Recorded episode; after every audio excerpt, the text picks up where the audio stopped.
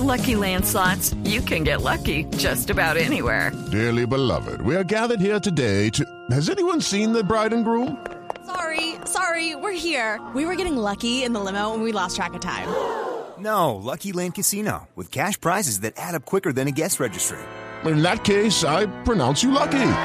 Play for free at LuckyLandSlots.com. Daily bonuses are waiting. No purchase necessary. Void where prohibited by law. 18 plus. Terms and conditions apply. See website for details. Es de todo. Son las nueve de la mañana, tres minutos. Estas son las voces y los sonidos más importantes de Colombia y del mundo hasta ahora en Blue Radio. La guerrilla de las FARC acaba de hablar en La Habana, Cuba, sobre el estudio de desminado que dieron a propósito a conocer ayer en el departamento de Antioquia. ¿Qué dijeron? Se lo preguntamos a nuestro enviado especial a La Habana, Cuba, Carlos Barragán. Carlos. Hola, ¿qué tal? Muy buenos días. Pues quizá el atractivo más grande desde el comunicado de las FARC hoy en La Habana ha sido la aparición de Romaña, quien ha leído este comunicado en el que pone de manifiesto eh, cómo las FARC pretenden o quieren que a través de esta serie de desminados no solamente eh, llegue la tranquilidad para los terrenos, sino también la movilidad y el mismo Estado. Romaña, hablando que si esto no llega, pues es mejor dejar las cosas quietas.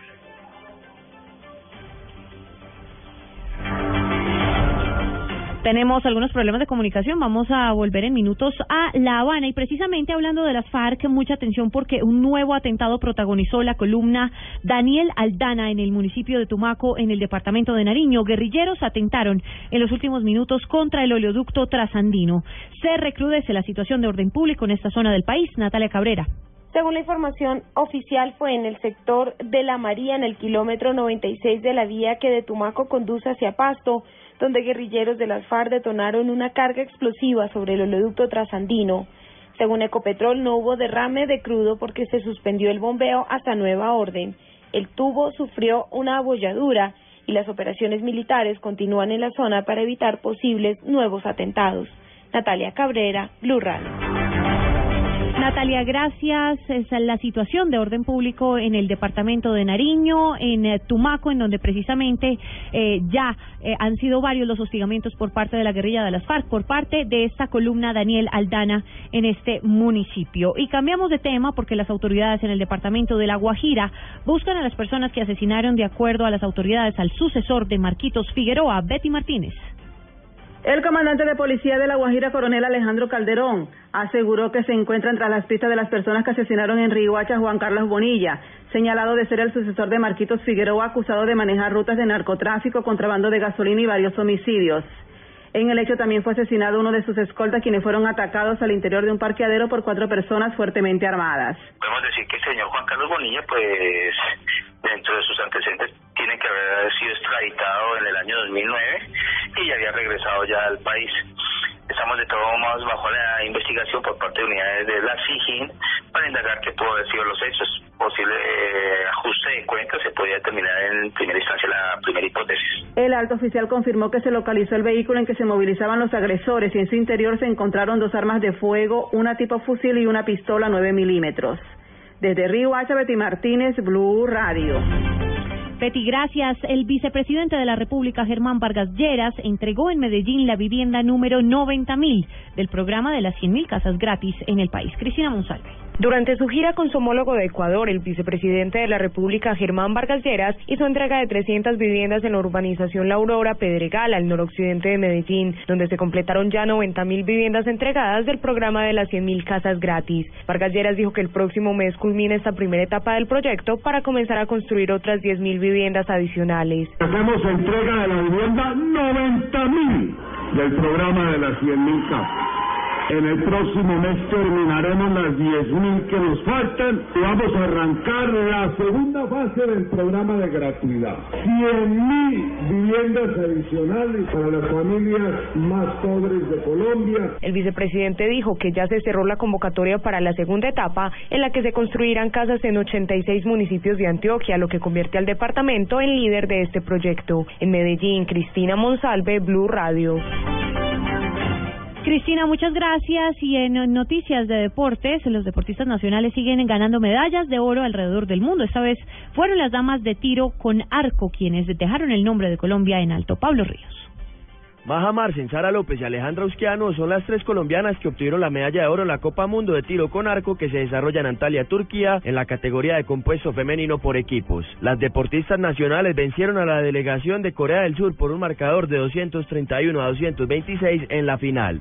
Y en noticias de MotoGP, el colombiano Johnny Hernández saldrá en la casilla 2 en el Gran Premio de Italia que se correrá mañana a las 7 de la mañana hora de Colombia en Mugello. Hernández habló con Blue Radio y le contó cuál es su objetivo para esa carrera. Estamos trabajando mucho en esto, espero que las cosas nos salgan bien el domingo. Nuestro objetivo acá en el circuito Mugello es pelear nuevamente por el top 10. Nuestro objetivo esta temporada es estar a final de temporada entre los 10 primeros. El local Andrea Iannone fue quien consiguió la pole position y Valentino Rossi saldrá en el octavo puesto.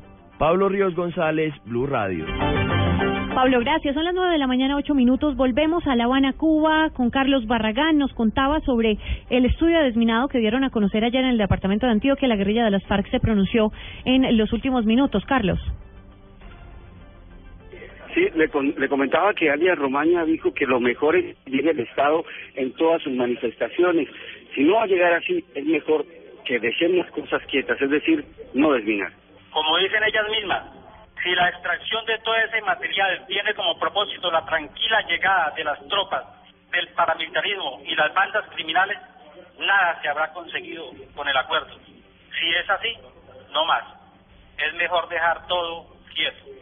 El gran atractivo, sin duda alguna, ha sido la aparición de este hombre leyendo uno de los comunicados de las FARC. Más adelante regresaremos aquí en La Habana, en donde le advierto mm, va a haber un alargamiento del ciclo, quizá hasta el próximo viernes, para reponer los días que tuvo la verdadera crisis el proceso de paz en donde las FARC amenazaban con levantarse de la mesa. Carlos Barragán Rosso, Blue Radio. Y en noticias internacionales, Carlos, gracias. Blue Radio confirmó que sería efectiva en las próximas horas la deportación de alias el Colombia a territorio venezolano. Santiago Martínez.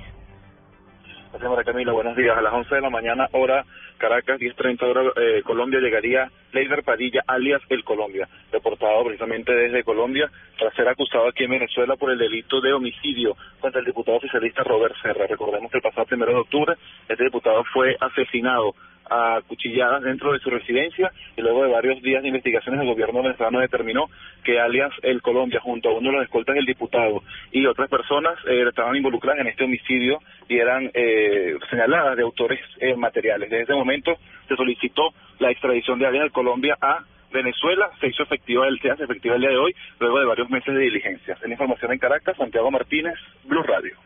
Noticias contra reloj en Blue Radio. Son las nueve de la mañana, diez minutos. Noticia en desarrollo. El presidente del Senado, José David Name, anunció que pidió a las autoridades investigar la realidad de la Corporación Autónoma Regional del Río Grande de Magdalena, Cor Magdalena. Esto con el fin de establecer si hay irregularidades y de qué tipo al interior de la entidad. La cifra, al menos 21 personas que viajaban en dos buses murieron a balazos en la noche del viernes en el suroeste de Pakistán en un ataque perpetrado por hombres armados no identificados. El balance fue divulgado por las autoridades locales. 9 de la mañana, 10 minutos. Para la ampliación de esta y otras noticias, consulte nuestra página web bluradio.com, en Twitter, arroba y en Facebook, Blue Radio. Quédense en Blue.